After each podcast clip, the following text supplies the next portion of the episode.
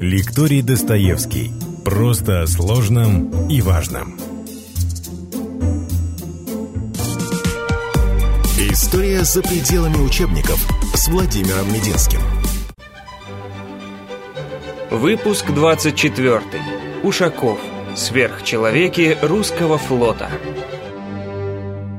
Дорогие любители истории, сегодня мы продолжим наши рассказы из русской истории XVIII века и говорить будем о выдающемся русском флотоводце Федорове Федоровиче Ушакове. Для начала небольшое отступление. Я из семьи военных и отношусь к людям, у которых профессия Родину защищать по-особому.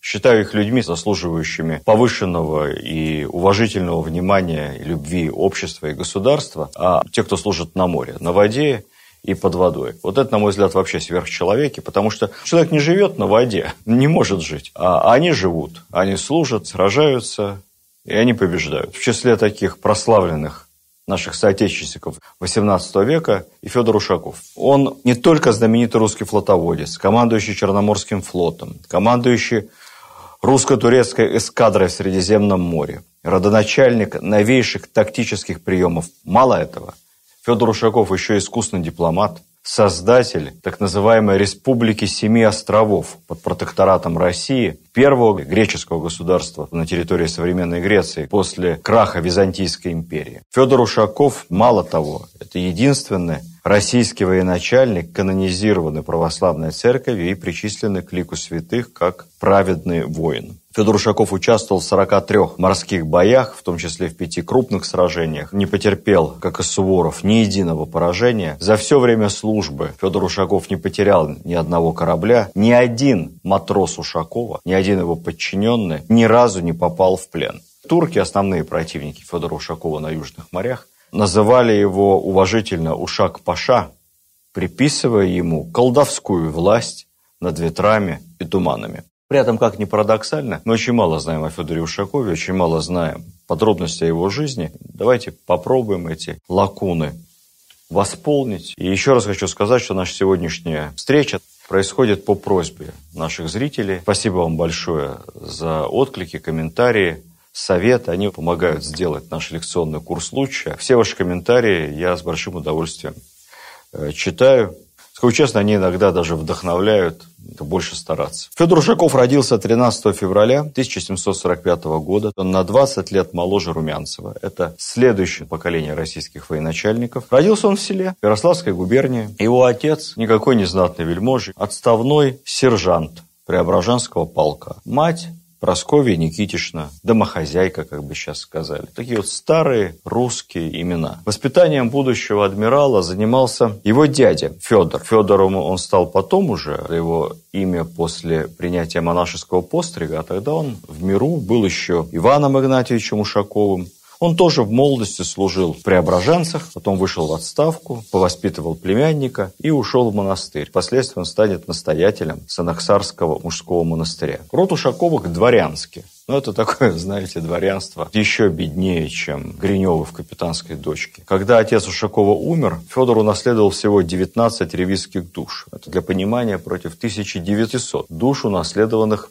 Александром Суворовым. Беднее Суворова примерно в 100 раз. На самом деле, наверное, еще больше. Все-таки Суворов столичный житель. А это глубокие-глубокие сельские провинциалы. Вот говоря об воспитании юного Феди, кто принимал еще активное участие? Его сосед, отставной моряк, который служил матросом еще на Петровском флоте. Федя обожал с детства вырезать из дерева игрушечные кораблики. У него накопился целый деревянный резной флот. С детства он бредил морем. Никакого моря он, конечно, не видел. В 16 лет родители отдают его на учебу. На учебу, я обращаю внимание. В морской шляхетский кадетский корпус в Петербурге. Я еще раз отсылаю вас к замечательному музею истории военной формы на Большой Никитской в Москве. Там сейчас проходит прекраснейшая выставка. Я недавно ее как раз показывал Сергей Кужбет Шойгу. Об военном образовании в Российской империи и военном образовании в Советском Союзе, о кадетских, суворовских корпусах. Там есть много интересной информации как раз о морском шляхетском кадетском корпусе той эпохи. Это было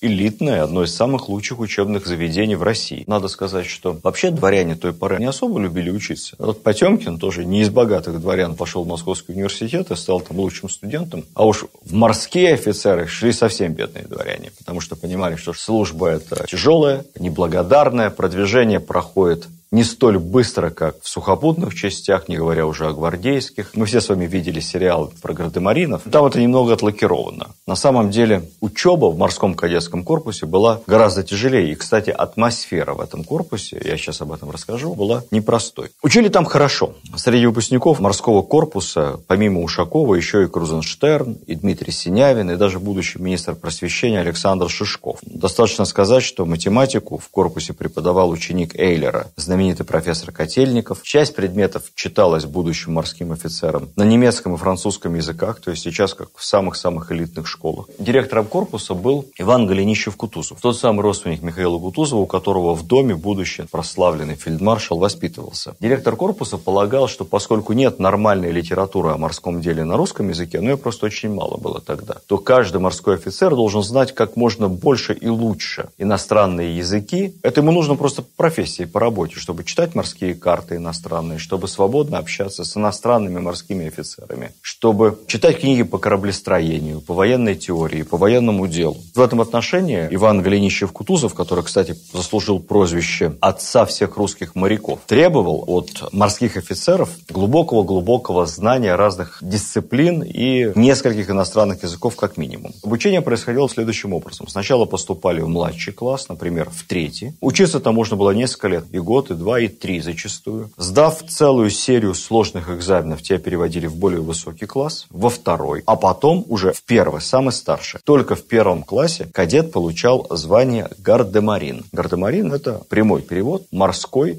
гвардеец. И вот, получив звание гардемарин, кандидат в морские офицеры, они отправлялись уже на практику в море. Что мы знаем о личных качествах будущего нашего прославленного адмирала? Здесь надо сказать несколько слов об обстановке в морском кадетском корпусе. Как тогда тактично писали про кадет, кавычки открываются, умели тонко выразить мысль, Мышцы кадет были в постоянном упражнении для водворения прав сильного над слабейшим. Кавычки закрываются. Это изоповым языком говорит о том, что была там дедовщина. Старшие кадеты лупили младших, воспитатели всеми силами пытались это как-то пресекать. Пресекали с помощью унтер-офицеров, с помощью капралов из наиболее сильных и авторитетных воспитанников кадетского корпуса. Вот Ушаков и был назначен таким капралом. На такие должности назначались только самые физически крепкие ребята, которые могли разнять дерущихся. При этом посмотрите на Ушакова, ну, насколько мы знаем по описаниям, он был ниже среднего роста, для гвардейцев, по крайней мере, 164 сантиметра, он очень худощавый, щупленький, как бы сейчас сказали. Вы знаете, есть такие ребята, не только в армии, которые берут не физическими параметрами,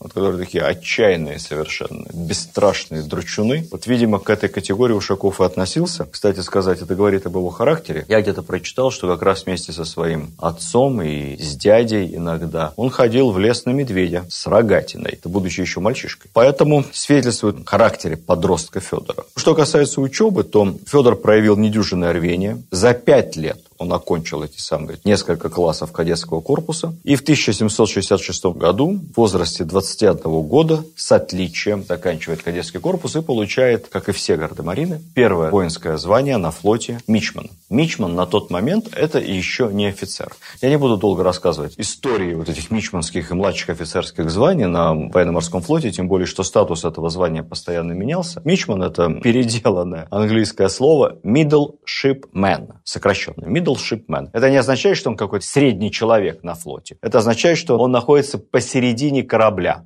посередине палубы. Middle shipman – это человек, стоящий в середине палубы большого парусника. Потому что офицеры, которые отдают команды, а матросы, в первую очередь матросы на реях, на парусах, эти команды исполняют, управляют кораблем. Офицер не видит всех парусов, поэтому в середине палубы находится middle shipman, мичман, который должен правильно передать команды офицеров и проконтролировать их исполнение, чтобы корабль, собственно, шел туда, куда он должен идти, а то пара неловких движений, и все это может печально закончиться. В те годы Мичман – это не офицер, это последнее старшее унтер-офицерское звание. По табели о рангах на флоте меньше званий, чем на гражданской службе или в армии, поэтому мичман это не самый низший чин, это не 14 ранг, иногда 13 менялась система, иногда 13 иногда 11 Если сравнивать с армией, это соответствует иногда подпоручику, иногда поручику, но на флоте все равно это офицером не считается. Офицерский лейтенант – это уже капитан в армии. Я к чему это все рассказываю, чтобы вы понимали, что Ушаков 21 год, без всякого плата, оттуда из села, дворянин фактически без крепостных. Это вам не Румянцев, который в 18 лет уже и граф, и полковник, все у его ног. И это даже не Суворов. Хотя у Александра Васильевича тоже карьерное движение лет до 40 шло очень-очень постепенно, неторопливо по тем меркам. Хотя уверенно. Сначала Мичман Ушаков ходит из Балтики, из Кронштадта в обход Норвегии, в обход всего скандинавского полуострова в Архангельск и обратно. Ему, кстати, всегда везло с командирами. Самый длинный на тот момент вообще рейд для русского флота и очень тяжелый по погодным условиям. Сначала он эти рейды совершал под командованием опытного будущего адмирала Чичагова. Затем его назначили на корабль под командованием шотландца Самуила Грейга, впоследствии героя Чесменской битвы, тоже опытнейшего мореплавателя. Ну а потом начинается Первая русско-турецкая война 1768-74 годов, Румянцевская война. Ушаков служит, воюет, младший офицер. Кстати сказать, после этой войны, после заключения Кучука и Наджирского мира, случился забавный эпизод, о котором я расскажу. Екатерина решила проверить, как работают условия мира, по которым русским торговым судам разрешалось проходить через Босфор и обратно, а военным не разрешалось разрешалось. И она согласилась с предложением сформировать военную эскадру, замаскировать ее под торговые суда. Я уже не знаю, как выглядела эта маскировка. Прятали, наверное, пушки, как-то обшивали борта, переодевали моряков, делали фальш-грузы всяческие торговые. И вот такую замаскированную военную эскадру под торговую флотилию она хотела провести кругом вокруг Европы, войти, соответственно, через Босфор, Дарданеллы и завершить это путешествие где-то у нас. Ничего не получилось. Турки секрет распознали, через Босфор пройти не дали, отворот-поворот поплыли обратно вокруг Европы. Но это было хорошее путешествие, давало большой опыт нашим морякам, и во время этого двойного круиза Федор Ушаков как раз командовал судном, которое называлось «Святой Павел». Этот потом запутал очень многих историков. Так получилось, что и в начале своей морской карьеры, и потом в середине, я вам расскажу, и в самом конце Ушаков командовал кораблями под названием «Святой Павел». Эти корабли потом смешались у военных историков в голове, и возникло множество путаницы, перешедшей и в художественную литературу в том числе. Скажу сразу, что исключительно важную роль в карьере Ушакова сыграл, конечно, Потемкин. Потемкина было, конечно, чутье на талантливых людей. До конца своих дней Потемкин как покровительствовал Суворову, так на флоте покровительствовал и Федору Ушакову. Именно при Потемкине Ушаков дошел от Мичмана от младшего, самого еще недоофицерского звания на флоте, до чина вице-адмирала, что соответствовало третьему рангу в знаменитой табели о рангах. При Павле потом он поднимется еще на одну ступень и станет полным адмиралом. После возвращения из этого Средиземноморского круиза Ушакова назначают командиром только что построенной императорской яхты «Счастье». Это яхта, на которой сама императрица Екатерина совершала регулярные плавания в Петергоф, и Кронштадт. Из Зимнего дворца ездила на дачу Петергоф и обратно, а также по мере необходимости в Кронштадт с инспекциями. Более блатное назначение на флоте сложно себе представить. Как умудрился молодой Ушаков получить это назначение, до сих пор историки спорят. Одни говорят, что это просто была банальная прямая протекция Потемкина, фаворита Екатерины. Другие рассказывают невероятную, околоромантическую историю об особой роли в этом назначении известнейшей красавицы той поры Кати Синявиной. Она была дочерью адмирала Синявина, под началом которого Ушаков некоторое время служил. Ей на тот момент 18 лет. Она из первых красавиц Петербурга, фрейлина Екатерины, имела множество поклонников, но при этом благоволила графу Воронцову, нашему будущему главному англоману русской истории и послу в Лондоне. Воронцов-то вообще втрескался к нее по самые уши. Но князь Потемкин тоже обратил на Катю внимание. У князя был один глаз, но зоркий. Красавица не выскочила из его сферы интересов. Уж я не знаю, как там складывались отношения между Синявиной и Потемкиным. Сплетничать не будем. Закончилось все хорошо.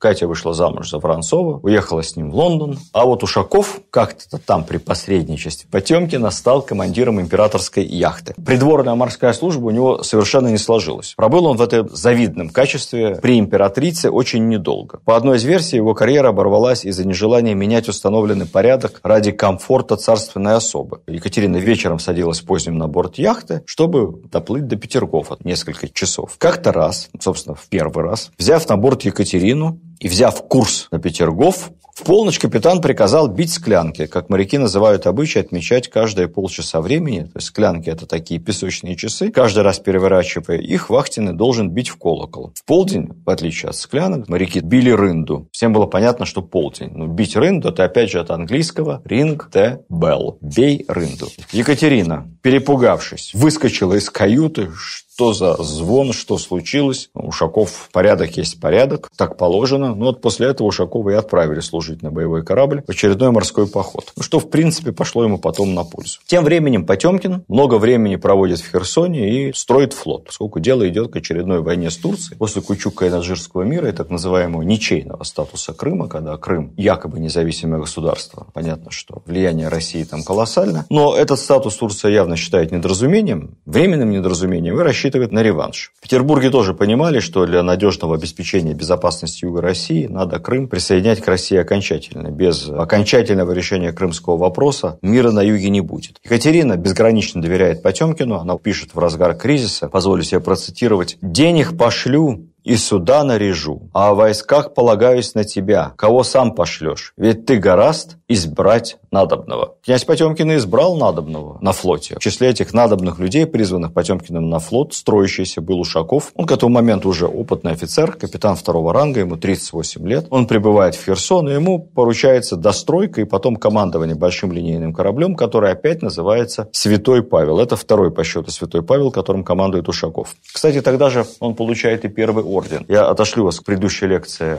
о Румянцеве, который уже, будучи генерал-майором или генерал-лейтенантом, получил свой первый орден. Ордена боевым офицерам за просто так не давали. Ушаков тоже получает свой первый орден, когда ему уже почти 40. Это орден святого Владимира четвертой степени за ревностный и отличный подвиг. Что интересно, не за боевые заслуги, а за выигранную битву против чумы. В этот момент в Херсоне, куда прибыл Ушаков, бушевала эпидемия. Чума тогда, наряду с оспой, самая опасная смертельная болезнь века. Строительство кораблей остановлено, несмотря на крайнюю военную необходимость. Команды выведены в степь, врачей не хватает, врачей совсем нет, и обязанности по сохранению здоровья корабельных команд возложены на командиров кораблей. Что сделал Ушаков? Твердой рукой вводит железный карантин. Всю команду корабля, это по штату мирного времени ни много ни мало 476 человек. Всю команду корабля он разделил на артели. Каждую артель поселил в отдельную палатку, специально сооруженную из камыша. Общение между палатками, между артелями строжайше запрещено. Они работают по очереди, не пересекаясь друг с другом. То есть фактически работающая самоизоляция. Вокруг лагеря разложены постоянно горящие костры. То есть лагерь все время обкуривается. Матросам велено ежедневно натираться уксусом. Но это помимо того, что они просто пребывают в идеальной чистоте, все время моются моющими средствами, натираются мочалками. За соблюдением всех этих правил Ушаков следит лично. Вы не поверите, но раз разгар эпидемии на борту, или правильно сказать, в лагере Ушакова, ни один матрос не заболел вообще. Исключительная ситуация. Вот за это он получает орден.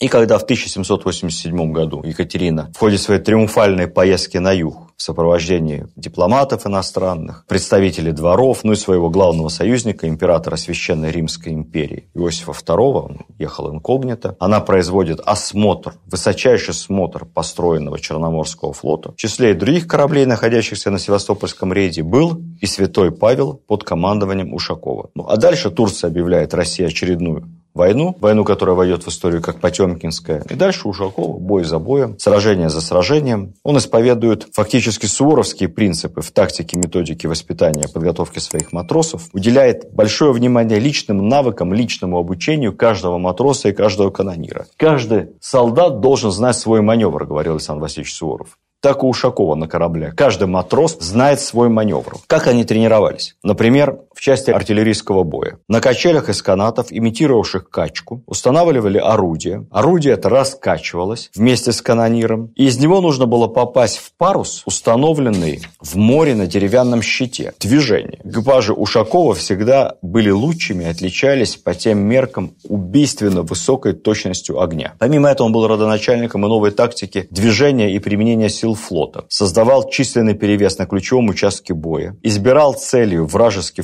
флагман и сразу атаковал его лишая таким образом флот противника командования. Опять же, вопреки всем канонам того времени, Ушаков не строит свои корабли в линию, он атакует против ветра, ну и действительно, по тем меркам, это была революция в морском бою. В результате в 1790 году Потемкин назначает Ушакова командующим всем Черноморским флотом. Рассказывая о его морских победах, я не хочу акцентироваться еще раз в своих лекциях о конкретных военно-исторических сражениях, о деталях, иначе в них погрязнем, что-то забудем. Некоторые названия, некоторые имена собственно собственно, я буду вам называть, потому что это имена славы. Славы русского оружия и русского флота. Вот такое имя, забытое сейчас совершенно. Это Калиакрия. Звездный час флота под командованием Ушакова в ту войну. Мыс Калиакрия находится в Болгарии. И дословно его название означает «красивый мыс». Он известен любителям курортов. Рядом находятся знаменитые золотые пески болгарские. Кто помнит советскую классику «Пейте коньяк, слынчи в брях», вот Калиакрия – это там, где Слынчев бряг. Там находится большой турецкий флот. Потемкин прекрасно понимает, насколько опасна схватка с превосходящими силами противника, а турецкий флот превосходит Черноморский по многим параметрам. Дело в том, что, ну, во-первых, турецкие корабли строили французские инженеры по французским чертежам из самых лучших материалов. Они тренировали турецких матросов между первой Рубянцевской и второй Потемкинской русско-турецкими войнами. У турок прошла очень серьезная модернизация и армии, и крепостей, и флота. Турецкие корабли развивают гораздо большую скорость, чем корабли Черноморского флота, потому что они построены из лучших сортов дерева, они дороже. Ну и помимо этого турки имеют значительный численный перевес. Экипажи турецких кораблей еще больше. Просто у них больше кадров, больше офицеров, больше моряков. И Потемкин, понимая это, писал Ушакову перед боем, молитесь Богу, Господь нам поможет, положитесь на Него. Ободрите команду и произведете с ней желание к сражению. Оставалось только молиться Богу, сталкиваясь с мощным турецким флотом. Один из турецких адмиралов, командующих флотом, перед боем у мыса Калиакрия поклялся султану привести ему Ушакова, тогда еще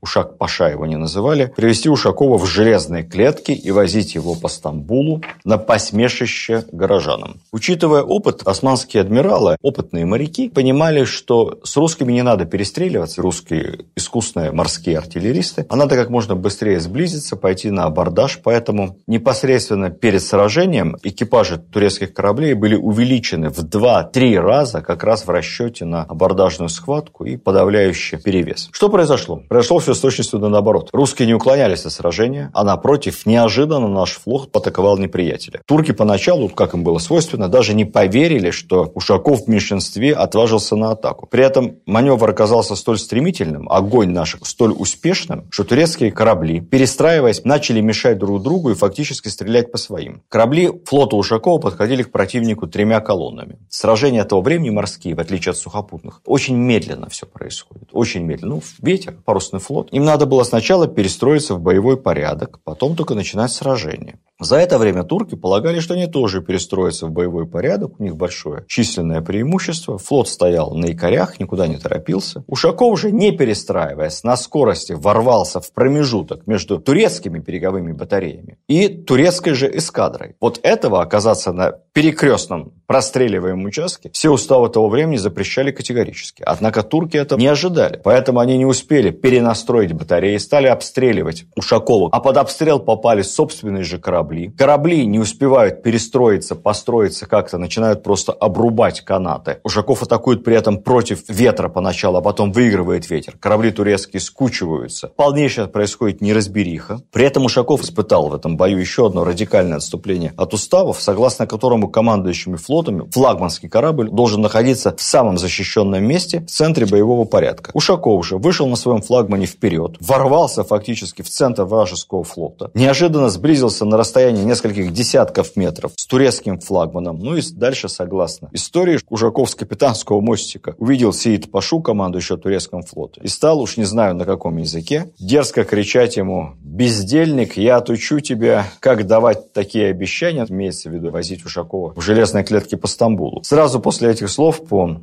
совпадению, либо специально. Его корабль произвел с разворота мощный бортовой залп из всех орудий, практически в упор, как в кино. Снес всю корму турецкому судну, а сам главнокомандующий Сиид Паша был тяжело ранен. В результате турецкий флот потерял командование. Сражение длилось долго, несколько часов, но турецкий флот так и не сумел использовать свое преимущество численное, не взял ни одного русского корабля на абортаж, запутался, смешался, в итоге развернулся и стал отступать. Большая часть турецких кораблей была настолько сильно повреждена, повреждена, что после этого боя годилась только на списание. Скажу более того, этот бой вызвал такую колоссальную панику в Стамбуле, что уже готовы были видеть русскую эскадру в бухте Золотой Рог. К сожалению, наши корабли были не такими быстроходными, как турецкие, поэтому они не смогли их догнать. Выигрыш скорости был на стороне соперников. Но уже самого неожиданного для турок стопроцентно уверенных в своей победе поражения хватило для того, чтобы они проявили уступчивость, и Россия получила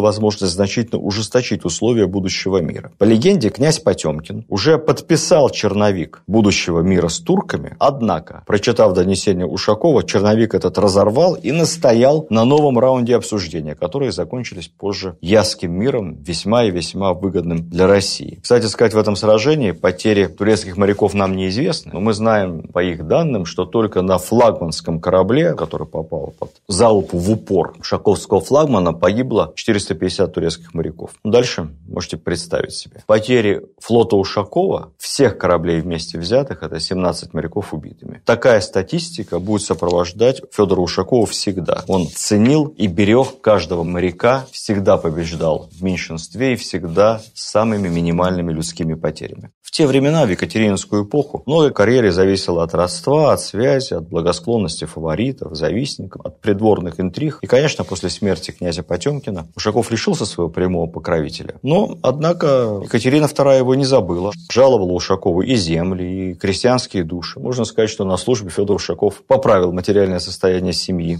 Вот, например, в 1790 году, награждая Ушакова орденом Святого Георгия второй степени, Екатерина присовокупила, а также 500 душ в Белоруссии за его храбрые и отличные дела. И после смерти Екатерины при Павле Ушаков не попал в опалу, в отличие от многих потемкинских выдвиженцев, Павел ему вполне доверял, продолжал служить командуя Черноморским флотом. К чему я это рассказываю про доверие Павла Петровича? А к тому, что вскоре европейский мир очень непрочно взорвала французская революция. И с 1792 года весь континент погрузился в пучину войн. Карта Европы претерпела колоссальные изменения, что коснулось и Средиземноморья, где завязался очень сложный клубок противоречий. После успехов в Италии Наполеон отбирает у бессильной Венеции в 1797 Ионические острова, стратегический форпост. Это вызывает серьезную тревогу и у России, и в Константинополе, где просто боялись высадки французского десанта. Бонапарт не случайно писал, что Ионические острова, Корфу и другие важнее для нас, чем вся Италия вместе взятая, с геополитической военной точки зрения. Более того, Бонапарт формирует большой десант, армию, высаживается вскоре в Египте, где начинается беспрецедентный французский поход, поход Наполеона на Ближний Восток, завоевание Египта, Сирии, Палестины, с попыткой потом прорваться южным путем через Персию, современный Ирак, прорваться в Индию. Что происходит у нас? После Ясского мира и после атаки Наполеона на Египет и на Сирию, как ни странно, русско-турецкие отношения неожиданно потеплели. Ничто так не сближает, как общее неприятие. Турция не только заключает военный союз с Россией впервые в истории, но и выставляет флот, отдавая его под командование русского адмирала. Вот Ушаков в 1799 году назначается командующим объединенным турецко российским флотом в Средиземном море. Главная задача его – всячески вредить французам. С этого момента и началась европейская слава Ушакова. Он за несколько недель очистил захваченные французами Ионические острова. К этому моменту уже шла осада турками островов. Осада довольно-таки безуспешная. Французские гарнизоны сопротивлялись храбро, но с приходом Ушакова недолго.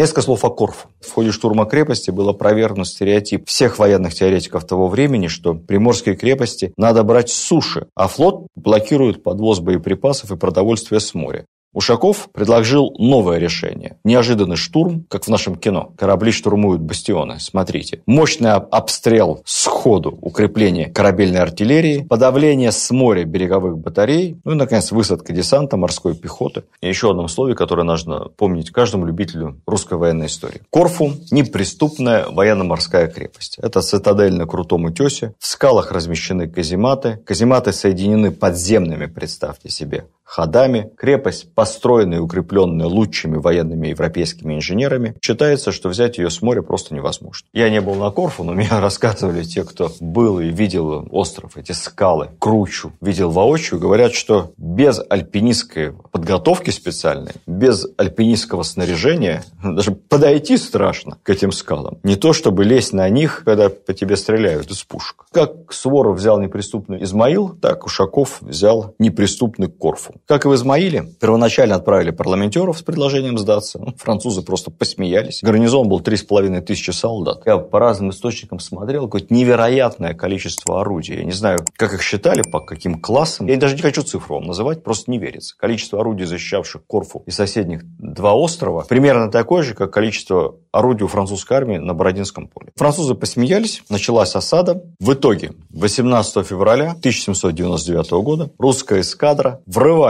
в бухту Корфу и атакует с моря. Это вообще считалось невозможным, потому что ну что такое корабль, медленно приближающийся к берегу? Это мишень. Понятно, что стрельба артиллерийская с неподвижной земли намного эффективнее, чем с кораблей. Не у Ушакова. Ушаков умудрился подавить наземные батареи с борта, с кораблей. Флагманский корабль Ушакова по мере приближения к Корфу, к берегу, кстати, это был третий и последний его службе Святой Павел, выпускает из своих орудий более тысячи ядер. Корфу капитулирует. Суворов отзывается об этом сражении. Зачем я не был при Корфу хотя бы мичманом? Наши потери, как водится Ушакова, 130 русских убитыми и ранеными, только в плен. Французов мы берем почти 3000. Ну, то известно точно, 2931 солдат, офицеров, включая немыслимые 4 французских генерала. Невероятные трофеи победителей. Сотни пушек, 500, точнее говоря, 114 мортир, 21 гаубица, 5,5 тысяч ружей, 38 тысяч бомб,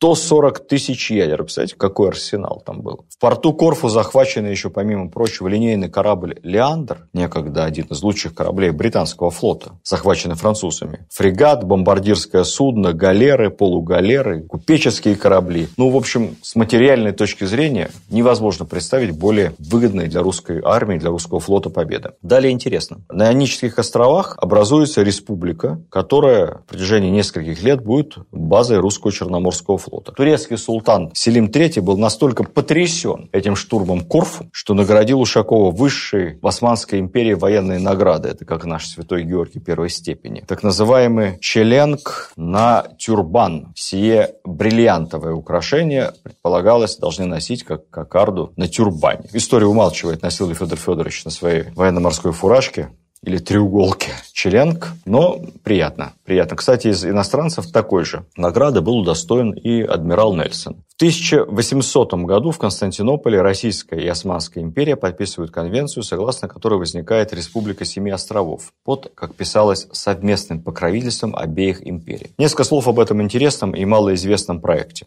Фактическим создателем нового государства стал Ушаков. Он гарантирует жителям свободу веры, редкость по тем временам, свободу личности, свободу прав собственности. Это республика. Право голоса определяется только рожденным на островах, то есть по праву почвы. Понятно, по тем временам только лица мужского пола, христианского вероисповедания, верить можешь во что угодно, но голосуют только христиане, только имеющим собственность, с определенный, ограниченный, но все-таки имущественный ценз, и только обученным грамоте. Не умеешь читать и писать, не голосуешь. Восстанавливается еще православный епископат, которого 500 лет не было на острове. Проходят выборы Сената по самому прогрессивному избирательному законодательству. Таким образом, республика становится первым независимым государством на территории современной Греции после Византийской империи. А правительство ее возглавит будущий министр иностранных дел России и даже глава независимой Греции Иоанн Каподистрия. Вот так убежденный монархист адмирал Ушаков создаст образцовую по тем временам демократическую республику. В 1799 году Ушакову присваивается чин полного адмирала, что соответствует уже второму рангу в табеле о рангах, то есть до самого высшего гражданских до канцлера, до сухопутных генерал-фельдмаршала Ушакову оставался только один шаг. Ну и впоследствии, еще до возвращения в Севастополь, в 800 году корабли Ушакова поучаствуют в поддержке войск Суворова в Италии. Они блокируют Геную, освобождают Неаполь, освобождают Рим. Жаль только, что Республика Семи островов просуществует недолго. По Тильзитскому миру Александр I обязуется не мешать Наполеону вернуть контроль над Ионическими островами,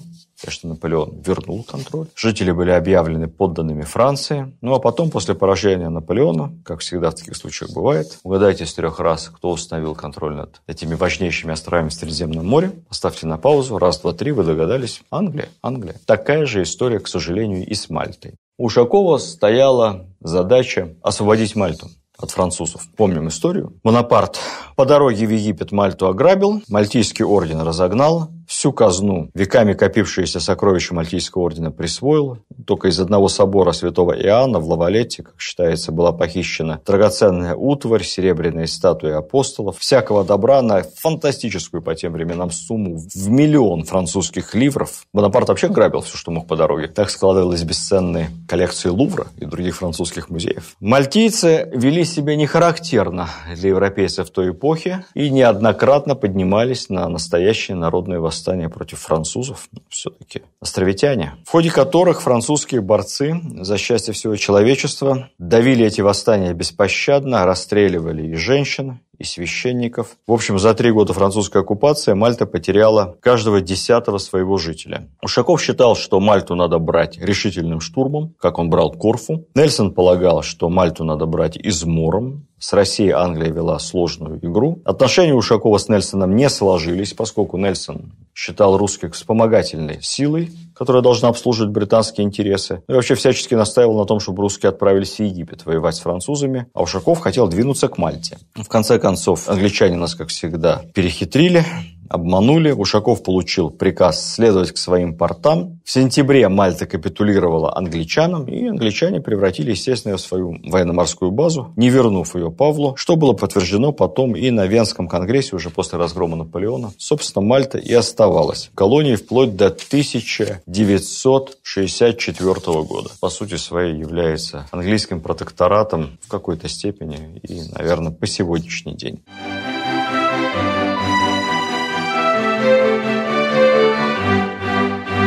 Несколько слов о вкладе Ушакова в развитие русского воинского искусства, особенности почерка Ушакова. Его действия всегда носили наступательный характер, как у Румянцева, у Суворова. Чтобы победить, надо нападать. Традиционная линейная тактика морского боя требовала строгого следования в так называемой кильваторной колонии, железного соблюдения строя, флагманский корабль в центре. Ушаков отступился от этой тактики линейной, точно так же, как Румянцев и Суворов отступались от правил боя на суше. Вообще в модернизации армии, флота много параллелей. Это касается и тактики, и системы боевой подготовки, и системы снабжения. Ушаков без колебаний перестраивает на ходу эскадру в боевой порядок при сближении с противником. Напомним, также поступает Суворов. На суше флагманский корабль он ставит первым, передовым, наносит в упор мощнейший артиллерийский удар и сосредотачивает все внимание на флагмане неприятеля. Даже если флагман не погибает, то он теряет возможность управлять боем, и флот противника фактически лишается командования. Ну и самое главное, на системной основе была поставлена подготовка матросов и офицеров. Постоянные тяжелые тренировки по стрельбе, по постановке парусов, по обмену сигналами во время боя и на рейде. Все это стало визитной карточкой Ушакова и неотъемлемой частью повседневного быта флота. Дополняется это заботой, невиданной для всех держав того времени. Служба на флоте – это очень тяжелая, смертельная работа. Шансов для матроса остаться в живых близки к нулю. Не случайно на английский флот никогда не хватает контрактников, как бы сейчас сказали, и постоянно направляются добровольцы или полу, или совсем не добровольцы из тюрем, с каторги. Что на каторге, что на флоте, результат-то в общем один. В русском флоте той поры по-другому, особенно на флоте под командой Мушакова. Особое внимание уделяется заботе о здоровье, причем и физическом, и нравственном матросов и офицеров. Известно, например, что Ушаков, который сам никогда не пил, на протяжении всей своей службы крайне негативно относился к пьянству, всячески его пресекал, хотя в те годы хлебное вино или разбавленный спирт, как к этому относиться можно по-разному, он просто входил в обязательный паек на русском флоте. Несколько слов о последних годах жизни Ушакова. После воцарения Александра I почему-то Ушаков оказался совсем не в фаворе. Он еще довольно молодой офицер, по нынешним временам особенно. Офицер. Адмирал, 55 лет, но его отстраняют от командования Черноморским флотом и направляют на второстепенные должности на Балтике. Ну и, видимо, понимая, что активная часть жизни ушла, а может быть, здоровье уже начало шалить, Ушаков пишет рапорт императору, который звучит так. «Душевное чувство и скорбь моя, крепость сил, Здоровье Богу известное, да будет воля Его святая. Все случившееся со мной приемлю с глубочайшим благословением. Прошу лишь об отставке. Отставку он получает. В 1807 году, как тогда писали с мундиром и пенсией. Вскоре Ушаков приобрел в Тамбовской губернии, близ Санаксарского монастыря, где его дядя, напомню, вплоть до своей кончины был настоятелем, приобрел небольшое имение, деревеньку и переехал туда. Жил он еще довольно долго, почти 10 лет, но это была очень одинокая жизнь. У Ушакова никогда не было семьи, Всю жизнь провел на корабле, на флоте. Жил он не в нищете, но не богато, в одиночестве. Одинокий старик. Последние годы посвящал благотворительности, делал большие взносы церкви, участвовал в судьбе обездоленных, жил в скромности, а иногда на целые месяцы переезжал в монастырскую келью. Так он умер в 1717 году совершенно один. Это не значит, что его забыли. Когда гроб с телом адмирала при большом стечении местного народа был вынесен на руках, его хотели положить на подводу, но народ настоял и много-много верст продолжал нести его на руках до самой Санаксарской обители, где Ушаков и был похоронен рядом с могилой его дяди, иерономонаха Федора. Смерть Ушакова тогда осталась почти незамеченной. Вышло лишь несколько заметок в петербургских газетах, да, собственно, и все. И почти целый век заслуги адмирала были забыты. Его фигуры нет на памятнике тысячелетия России. Вообще решение о первом памятнике Ушакова было принято только в 1914 году. Тогда, в канун столетия со дня его смерти, группа морских офицеров обратилась к императору Николаю II, сказав, что стыдно не иметь монумента такому великому человеку. Император поддержал эту петицию, был создан комитет, как тогда было принято, по подписке начали собирать среди морских офицеров деньги на памятник, и было принято решение, что памятник будет установлен где-то в непосредственной близости в Петербурге от памятника Суворову. Но, увы, август 914 и совсем другие события отвлекли Россию. Однако памятник ему все-таки появился. Появился совсем недавно, несколько лет назад. Российское военно-историческое общество установило монумент Ушакову в Темникове, Сейчас это Мордовия, раньше Тамбовская область, Тамбовская губерния, где, собственно, он провел последние годы жизни и был похоронен. Ушакова вспомнили еще раньше. В годы Великой Отечественной войны в 1944 году нарком ВМФ Кузнецов обратился к Сталину с предложением учредить ордена и медали для моряков. Ордена и медали Нахимова и Ушакова. Верховный дал согласие, но тут выяснилось, что если Нахимова изображение существует, то нет ни одного прижизненного портрета Ушакова. Есть только портрет, написанный Петром Бажановым в 1912 году и доверия он не вызывает. Что делать? Как выглядел Ушаков? Привлекли знаменитого скульптора и ученого Михаила Герасимова, известного своей методикой восстановления прижизненного облика исторических деятелей по черепу. Мы знаем его замечательные реконструкции Иоанна Грозного и Ярослава Мудрого. Михаил Герасимов выехал в Темников, скрыл могилу Ушакова, лично извлек череп. Там же в могиле были найдены и остатки золотого адмиральского шитья, и адмиральский погон, то есть нет никаких сомнений, что это именно останки Ушакова. И когда произвели реконструкцию, ну, череп, естественно, потом вернули обратно в могилу, святотатства совершено не было. Когда провели реконструкцию, то не поверили своим глазам. Ушаков совершенно не похож на портрет Бажанова. Очень уж такой суровый получился генерал, с очень жестким, требовательным, волевым лицом. Только такой, наверное, мог командовать нашим флотом. В итоге решили изобразить Ушакова на ордене все-таки поближе к портрету Бажанова, помягче. Ну а для нас всех образ Ушакова связан с киновоплощением, созданным актером Переверзевым в фильмах «Рома», «Адмирал Ушаков» и «Корабли штурмуют бастионы». Замечательные фильмы, я всем вам рекомендую посмотреть. Они проникнуты такой гордостью за русское оружие, за русскую историю, что и можно простить и отсутствие спецэффектов, и, может быть, какую-то легкую наивность замечательное русское военное кино тех лет из той же серии, что и Чапаев, и Александр Невский, и Суворов, и другие шедевры молодого советского кинематографа. Имя Ушакова носили корабли и русского, и советского военно-морского флота. Его именем названа бухта в Баренцевом море. Сегодня, наряду с Андреем Первозванным и почему-то святителем Николаем Чудотворцем, для меня, честно говоря, загадка, он считается святым покровителем военно-морского флота России. Ну и в начале нулевых Ушакова причислили к общецерковным святым в лике праведных. Обосновывая свое решение, представители РПЦ отметили, что Ушаков всегда поступал по своей христианской совести, берег своих моряков, кстати сказать, всегда спасал моряков противника. Пожалуй, флот Ушакова был единственным флотом того времени, который долгие часы, а иногда и дни после сражения тратил на то, чтобы выловить в воде, спасти, накормить, обогреть, вылечить всех неприятельских матросов, которые попали в море. В конце своей жизни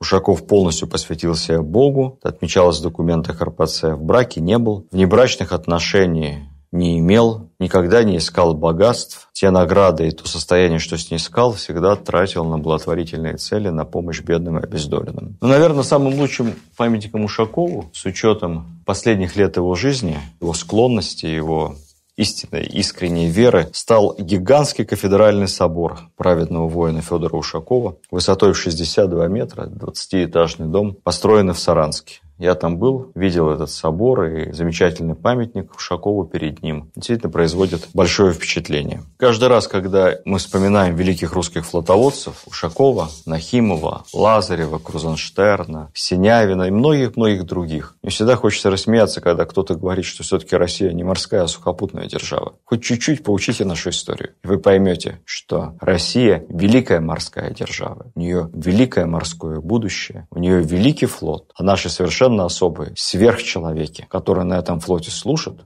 надводном, на подводном. Это залог нашей с вами безопасности, залог того, что войны не будет. Слава России, слава русскому флоту. Спасибо. До следующих встреч. Видеоверсию данного подкаста смотрите на сайте достоверно.ру.